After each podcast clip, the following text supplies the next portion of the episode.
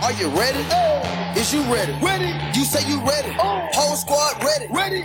Is you ready? Oh. Are you ready? Ready. Is you ready? Hello，大家好，这里是 Rio，欢迎大家收听最新一期的群英基地，一个属于亚特兰大老鹰球迷的中文播客节目。那么，随着老鹰即将是在客场要迎来骑士队的挑战，那么我们今天的球场单元也到了第七期，也是骑士队的这个主场，位于俄亥俄州克利夫兰市中心的 Rocket Mortgage Fieldhouse。那么这一个球场呢，其实我也是去了挺多次的。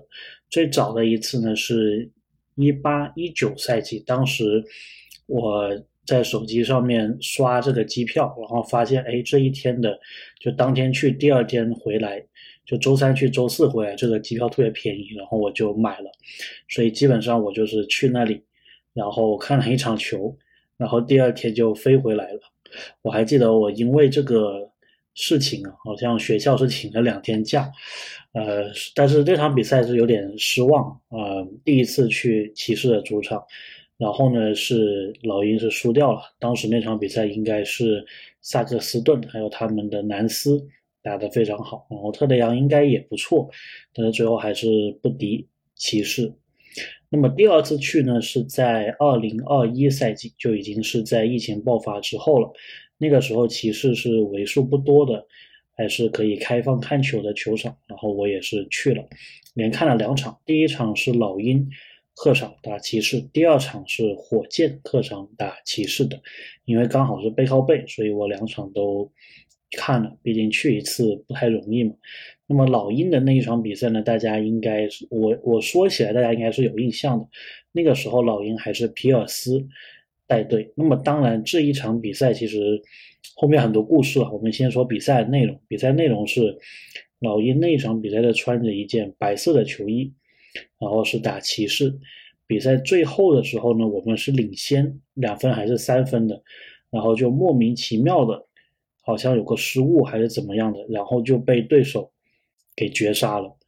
就是那一场比赛是属于你整场比赛看下来，你是觉得老鹰直到最后被绝杀之前，应该都是。没什么问题的。这场比赛虽然跌跌撞撞，但是应该是能拿下。结果后面就很神奇的，不知道为什么就失误了，然后输掉了比赛。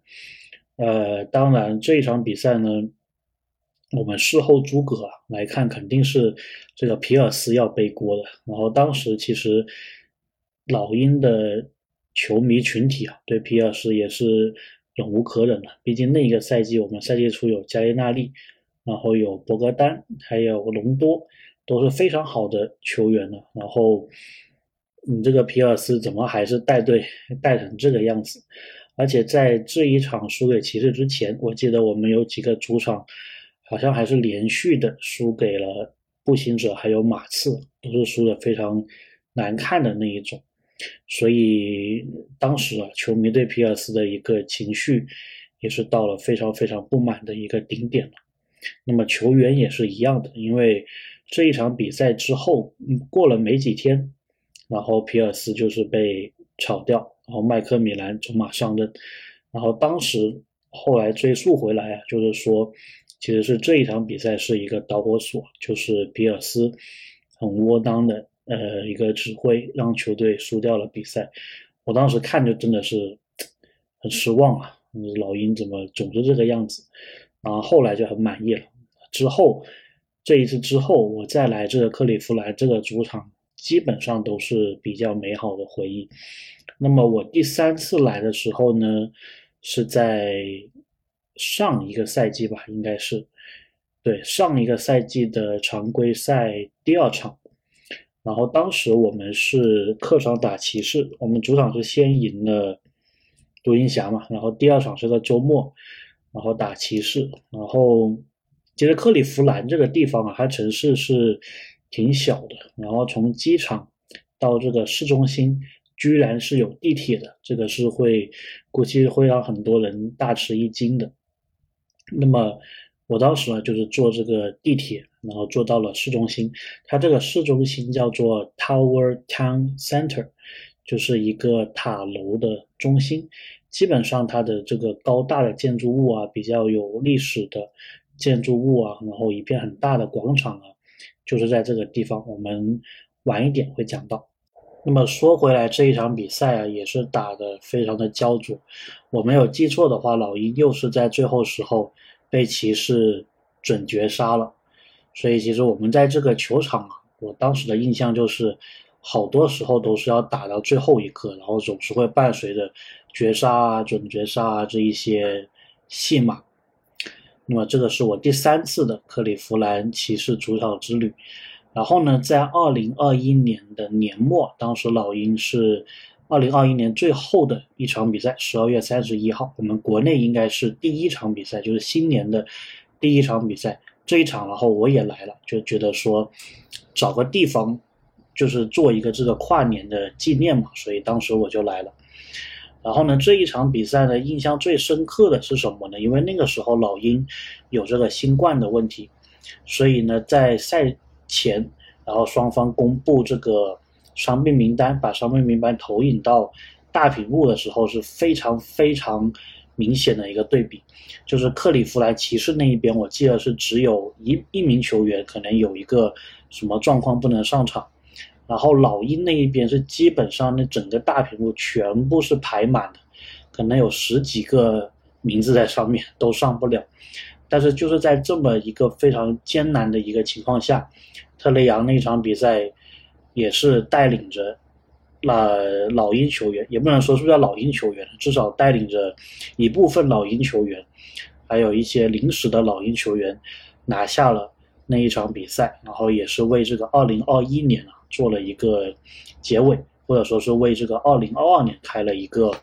好投，所以那场比赛我是印象最深的，因为结束之后就很开心嘛。我甚至当时还在那里等了很久，看看有没机会拿到特雷杨的那双鞋，但是没有，还是给了我旁边的一个小朋友啊。然后其实那场比赛之后呢，呃，老鹰的两位解说，就是这个多米尼克威尔金斯，还有这个 Bob Robbins，他们也在那里。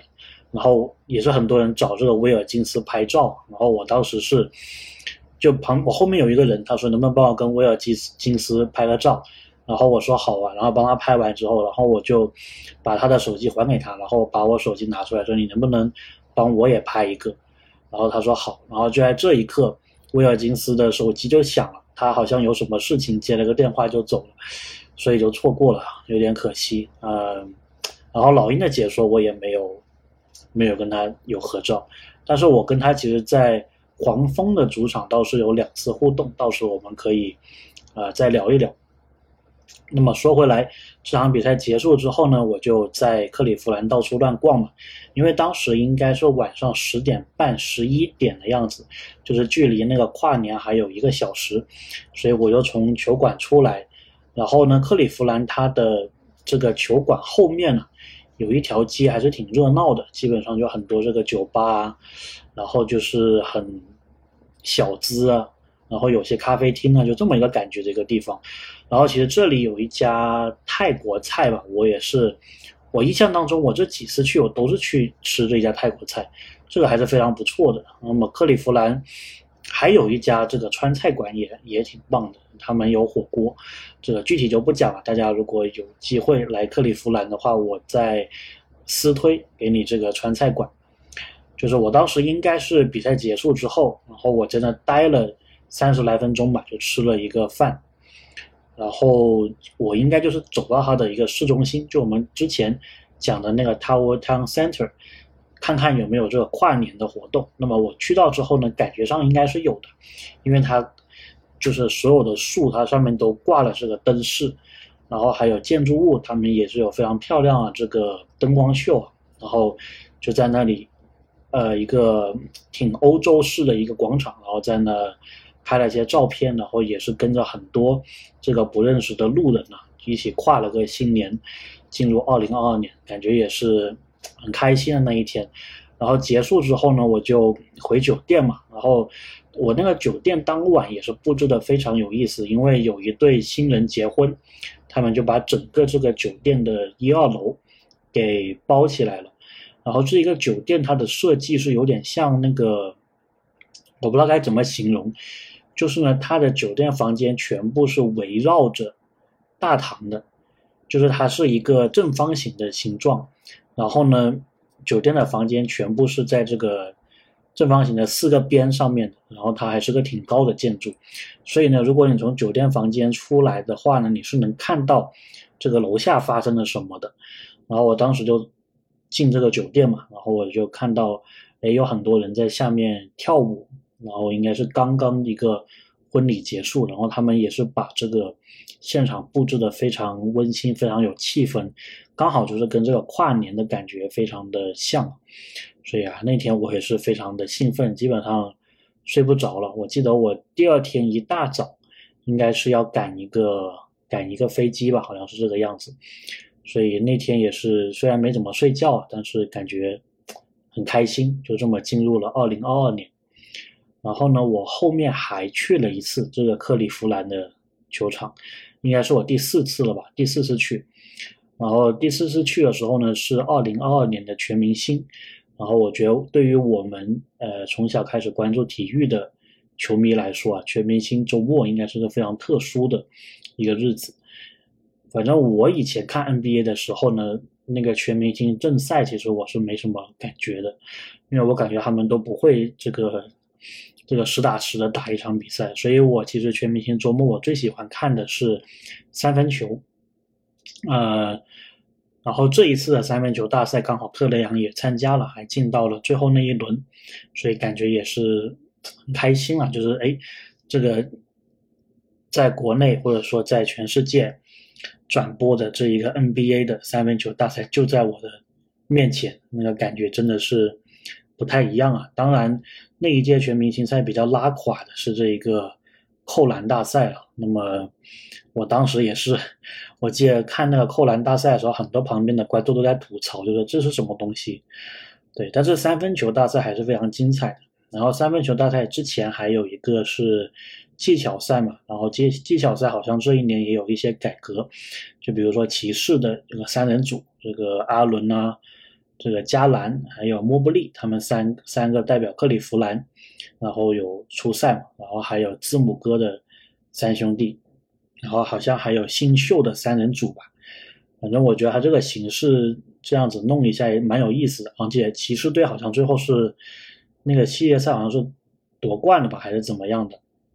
所以现场的那个氛围啊，也是因为这个给调动起来了。然后正赛其实我也看了，然后当时我正赛其实很深的印象就是两个球员，因为我感觉这两个球员存在感特别高，虽然当时。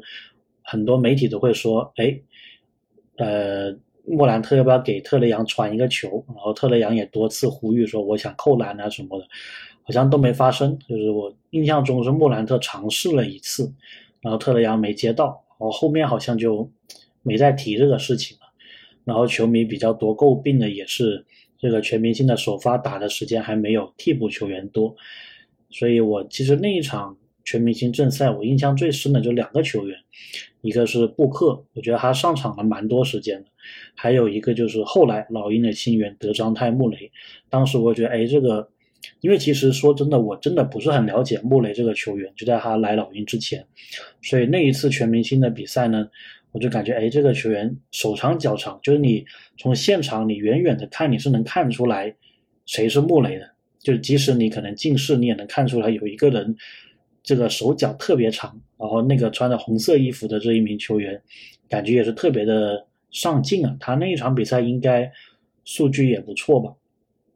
然后呢，那一场比赛这两位球员之外，就是库里了。库里是拿了五十分，非常的厉害。然后库里他其实也是这个克利夫兰人，就他就在离克利夫兰不远的这个叫埃克伦阿克伦这个地方，然后跟詹姆斯。也是都是这个地方的，所以对他来说也非常特别，拿了五十分。然后呢，这个是我二一二二赛季第二次现场看到库里拿五十分。那么第一次是在什么地方呢？大家应该也很快能猜到啊。那我们到那期节目的时候，我们再聊。所以当时看这个莫里，就感觉哎，手长脚长的球员，挺特别的。没想到最后就来了老鹰，然后现在也是发挥着非常重要的一个作用。所以啊，克利夫兰这个四次的呃看球之旅啊，其实给了我非常深的一个印象。然后我发现我好像都没怎么聊这个球场，对不对？所以现在赶紧来补一补关于这个球场的部分。